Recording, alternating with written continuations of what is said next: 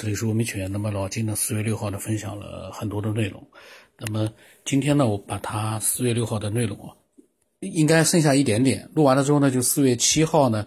到十一号之间呢，他只是给我发了一个链接。链接呢是呃一篇文章，是宇宙的终极密码，从老子到释迦牟尼再到爱因斯坦。他说呢，和他的认知呢是如出一辙。那么这篇文章既然是跟老呃老老金的这个想法呢是呃一样的话呢，我到时候简单的介绍一下，因为我没打开来看。那么现在呢，我们先听一听他的语音的分享啊。呃，先是四月六号，然后呢就是呃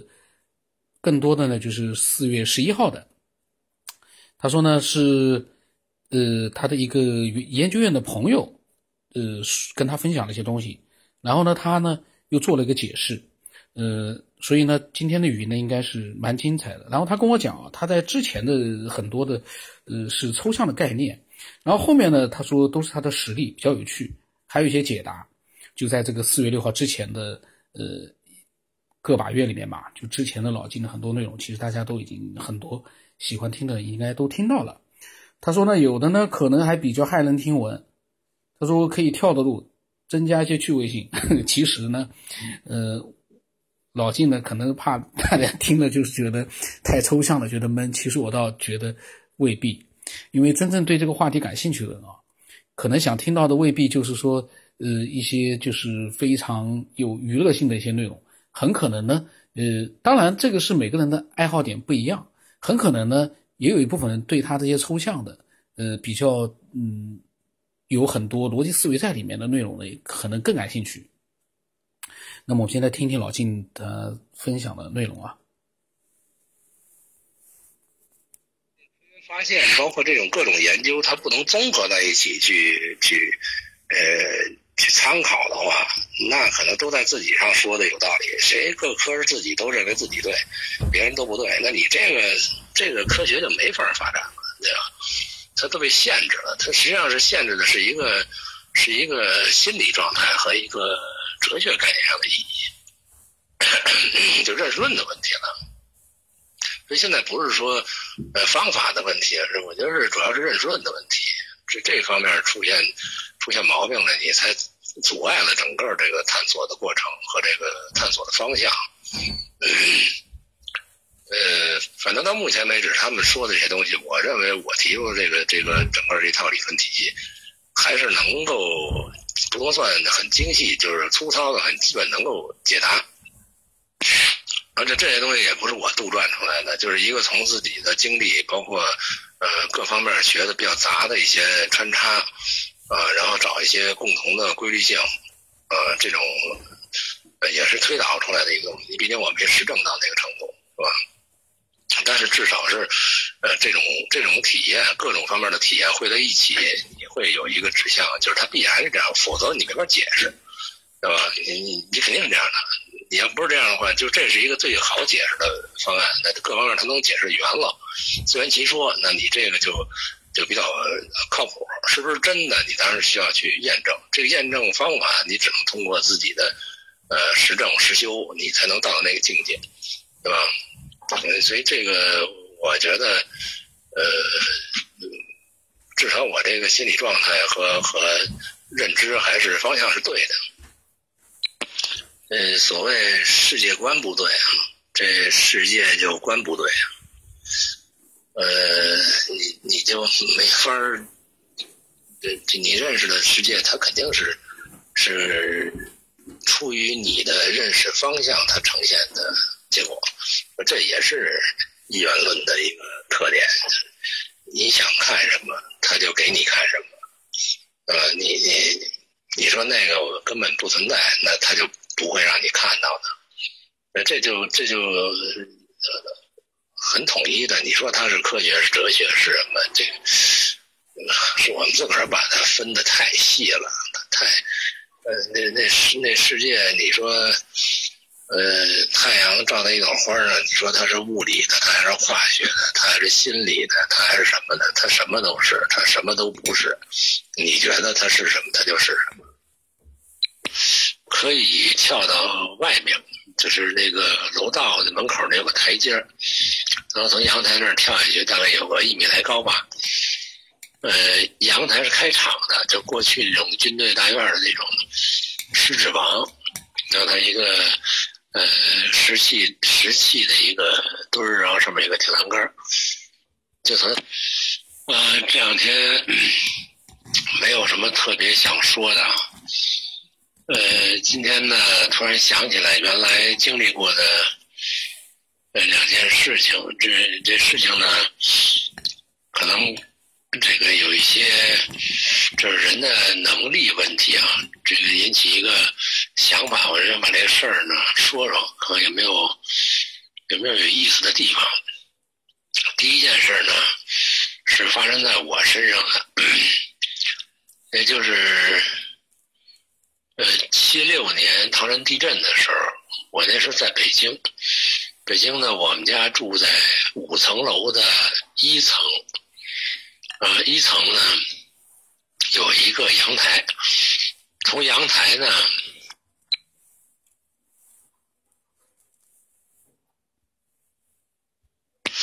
可以跳到外面，就是那个楼道的门口那有个台阶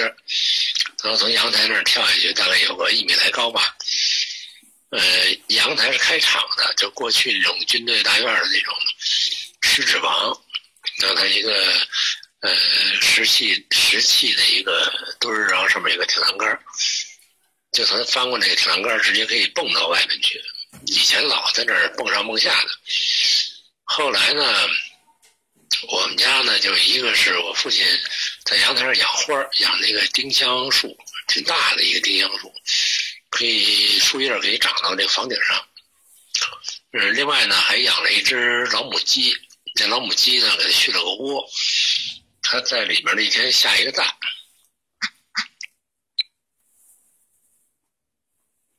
这样的话，一个是怕那个鸡飞出去，再一个是怕那个呃小偷啊进来把那个鸡偷走了或者什么。反正我爸呢就在那阳台上呢，那时候也没有说封阳台的这一说啊，也没有什么封玻璃封什么，没有这个。所以我爸呢就在那个阳台外边呢，他拿那个铁丝网。就是上面下边都是那个粗的铁线啊，打个螺栓，然后就给固定住。然后中间呢都是做这个网状的那个铅丝，啊，打成一个井字格的那么一种，呃，一种网格。井字格呢，也就是连一巴掌大都没有，反正比较密啊，这井字格。然后他做没全封死，到这个最右边门这块的地方呢。他留了一个，他留了一个活门也就是用粗号铅丝呢框了一个框，然后这个门呢也是粗号铅丝，中间也是打的网子，就是大体是一样的，只不过呢它是一个活门，这活门边上呢有这个有轴，然后这个门呢平时是不能让人家从外边进来的，所以呢。也没上锁，他就用了六股这个铅丝，把这个两个门和门框那个粗粗铁棍儿这箍上了，就是拿拿那个铁丝缠下好几圈，然后一拧，拧一麻花，呃，一共拧了六股。这你平时你是从外面不使劲。你是或者你不用钳子去绞断它，你是根本打不开的。也是靠人力拿手去拉的，是拉不断的。这就起了一个防盗作用。我们家，我们家靠阳台的那个屋呢，实际上是个厅。那个我父母住在那个厅里面，然后里屋呢是个套间，因为他狮子房呢就是呃一个单元住两间，这里边还有一间。然后我们家是两间，套间里边我跟我姐俩住，啊，反正中间一个隔板，两边两张床，就这么分分着住，反正也住不开。然后地震的时候呢，那天晚上地震的时候呢，就从梦里惊醒了以后呢，就觉得这个楼在响，哐哐哐哐跟火车似的在响，然后就听我妈说。我妈就喊地震了，快跑！然后我听了以后呢，我就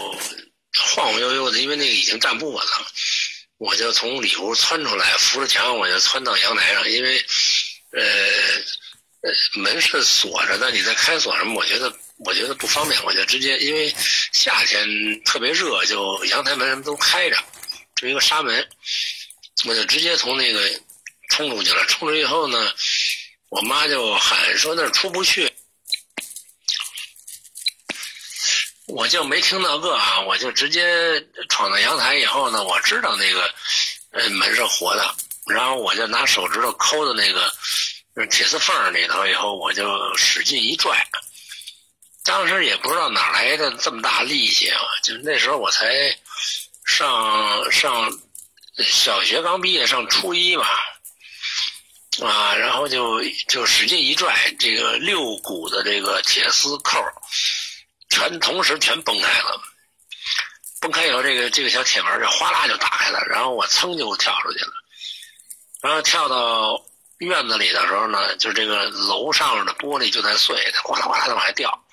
然后我就冲到院子对面一个高坡上，那边都是平房了，呃，我跳出去的时候呢，这个院子里我环顾了一下。就是对面那个平房那阿姨呢，就我们同学他妈是出来了，呃，剩下呢就没有一个人出来，我是第一个，就是基本上从楼里头跳出来是第一个人。然后这时候就看到那个楼跟那个呃西边有一个锅炉房的烟囱之间，就是忽闪忽闪的，一会儿远一会儿近，那烟囱跟那楼一会儿远一会儿近。然后西边的这个天空呢，就是蓝的，哗一。西边这天空呢，就是地光嘛，就是就就是随着这个震动楼的震动响声，响声非常大，然后就是特别闪一闪一闪，那个地光蓝蓝光在闪。后来知道那叫地震叫地光啊，然后半天了，等这个楼都震的没什么动静了以后，呼噜呼噜人才从楼里下来。那我妈从我就因为我把这个呃破开了以后呢，阳台破开了以后。他们是想从这个门走，然后怎么拧这个门都拧不开了，因为它变形了嘛，拧不开了。最后他们也从这个阳台这儿跳出来的。我记得我妈在这儿跳的时候还被那个铁丝给给扎了一下，然后腿都青了。啊，这个这过程，呃，后来我就我妈和我爸也也也是比较疑问这个事儿，就是你哪来那么大力气啊？就是你一个小学毕业初中生。还没上初一呢，戴帽那，怎么会有这么大的力气，能把这个平时我爸认为非常牢靠的一个六点固定的呃铁栅栏门的，都没有使这个第二下力气啊，就一一下咵一下全碎了，全散了。后来我回去看那铁丝呢，就是那个箍呢，就是它缠了不是一下两下，缠了好几圈，全都打开了。就散落在地上，嗯，全打有的还挂在上面。说这是为什么？我说我也不知道。人你平时你想拽，你根本拽不开。啊，这是一个特别奇奇怪的，就是人到一个特殊时期的他的这个呃力量不可估量啊。这是这是一个这是一个我经历过的事情。还有一个呢，不是我经历的，是我的一个在盘锦的一个二姨，就是我妈的姐姐。哎，他呢是当年他们在那个，因为那是油田嘛，他我姨夫是油田的，然后他们在油田用的都是烧炕那个天然气。那天然气呢，他那个房子都是那种土坯房，一一家一家的，然后都是那个那个天然气都是通着的。结果呢，是邻居那家的这个天然气爆炸了，然后着火，着火就烧到烧到我姨他们家了，然后把这个这个东西都都都烧毁了。但是当天晚上烧的时候，夜里头烧的时候呢，呃，着火了的时候，他们就惊醒了，惊醒以后就往外跑，呃，一边跑呢，我这姨呢，嗯。他就是喊着救火，那是救火呢，都是，呃，家里有那个缸嘛，大水缸，特别高那个大水缸，满满一缸水的那种水缸，然后就拿那个水缸找弄弄盆儿瓢完了就泼水。嗯，但是呢，也不知道他哪来的股力量。平时那个水缸呢，是谁也搬不动，空的你都不太能搬得动。然后何况再弄得满满一缸水，那水都是一桶一桶挑出来的，就机机井那打出来的挑出来的。那那时候那个油田都是比较艰苦的。哎，但是呢，就他也不是哪来股劲儿，就把那个那那缸水就搬到院里去了。呃，他儿子当时跟我说，就是说我妈也不知哪来那劲儿。这满满一缸水，你别说一个老太太了，就你就俩小伙子你都搬不动，你别说一老太太了，一个人了，他就愣把这一缸水给挪到院里去了。挪到院里去以后呢，就拿那个水去去去泼。当然，天然气你知道那不是水能浇灭了的。呃，但是后来火灭了以后呢，说那个他儿子就说：“妈，你怎么把这缸弄弄出来的？”这我也不知道，反正当时就是一一使劲就给弄出来了，就是就是一边扳倒了一边挪呗，但是也不知道怎么的，这你那他儿子说，那你那你就给搬回去吧，然后他妈就弄那缸，就纹丝不动，就根本一点都搬不动，就不可能的事儿。我就觉得这跟我那个拉铁丝网那个是一个性质啊。就是人到一个突然的一个特殊时期，或者他激发了一种一种不可思议的力量以后，实际上他的他这个能力是无穷的，你你你是不可思议的，就他为什么会是有这么大的力量？那那一缸水至少没有一吨吧，也得也得有几百斤呐，那那那水，他怎么可能一个？老太太能把那个那个那缸能搬出来啊，而且搬出来的距离至少也有十几米远呀，对吧？这这不大可能的事。所以后来他也做不到，就是想搬回去，那也不大可能了，就动都不带动的，这挪都挪不动，就别说搬了。所以这个事儿很奇怪啊，他自己也解释不清楚。所以后来我觉得就是说，呃，人到一个特殊时期的时候，这个。呃，本能的东西实际上它是，它是无穷的，它它的能力是无穷的，它可以发挥出来，这你平时是是发挥不到的，他那个时候的那个力量，你你是超乎常理的一种表现。这个我觉得应该不算是特异现象，就是说，应该是人本身就具备这种能力。只不过是你没到那个程度的时候，你没有发挥出来。但一旦发挥出来，是你自己都都都都不相信，也不可能承认。这这是，呃，这是人能够达到的一种一种能力。就就像说那个过去经书说，那个项羽啊，他可以力顶千斤啊，就是那个那个鼎，人家说动都动不了，他可以举起来然后绕着走。说这种能力，你说人？呃，有没有这能力？他我认为其实他有，但是你没有发挥出来。他呢，可能就是发挥出来了，啊，发挥出来以后，让人家觉得这是不可思议的，所以他成了呃名人了。其实我们就是我在这种拉网子的这种过程使使的力量，恐怕不比那个项羽要差。那你说我我移那个满满一缸水从屋里弄到外边去，那个力量？我估计项羽也不见得做得到，啊，所以这个有点蹊跷啊，这种事情。但是这个确实是真实发生的，嗯，这个到底是阐述了一个什么特异现象，这我也不好说。啊，再说说我们家养的这个老母鸡啊，老金呢那一天倒是讲了很多他的一个真实的经历，然后他呢在讲的过程当中啊，我就听到了他说。我们家老母鸡每天要生一只蛋，我就想起我那个时候录的那个一只鸡了。我们家邻居的那个，呃，家的一只鸡，他们家的鸡也是很有意思，每天自己自由自在的在院子里面，呃，散步，然后呢自己回窝，一天一只蛋。好像我还有一期闲扯的节目，因为有人留言跟我私信跟我说，你那个一一天一只蛋，就暴露了你的科学都不懂科学的局限。呃，我当时很奇怪。因为我们从小到大，因为呃小时候呢，其实邻居经常养鸡的。以前在那个郊区，有人专门就是养鸡，那人家一天一只蛋是很正常的事情。为什么有的人，呃，我就上次还闲扯了一期，我听到老金在讲这个老母鸡，我在想挺有意思的，因为它里面也提到一天一只蛋，我在想会不会还有人会觉得说老母鸡一天一只蛋是不可能的、不合理的，是夸大的、是假的呢？这样的人还有吗？嗯，当我们说到一件具体的事情的时候呢，嗯，一定要先去查一查有没有这个可能性。像一些常识性的东西，就是在那里放着，在你嗯没有了解的时候，千万不能断然的去否定人家。明明是你不知道一些常识性东西，你反而靠你的逻辑思维觉得人家那个是嗯不靠谱的。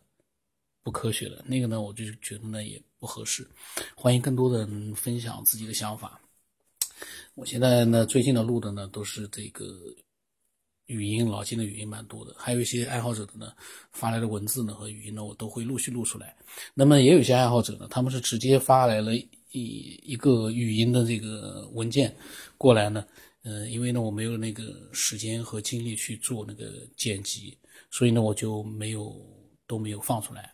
所以呢，我欢迎大家在微信上面一边想一边来，呃，发表自己的想法，而不要呢就是录一长段的那个语音过来，那个呢就是比较难处理一点，嗯，而且呢，微信我比较欣赏的是微信上面，嗯，一句一句的经过思索之后的一些语音，然后呢讲的清晰一点，我觉得这样更好，呃，期待更多人的分享，我们把我们的想法。分享给全世界所有能听到这个节目的人，让他们通过这个节目了解一些我们这些爱好者所思考的一些东西，不管是脑洞还是一些纯逻辑思维，都很有意义。因为人在解决了温饱和健康之后，最关键的就是终极问题：人从哪来的？这个是最关键的。我的微信号码是 b 二 o s 八五 l 八，微信名字呢是九天以后。那么今天就到这里了。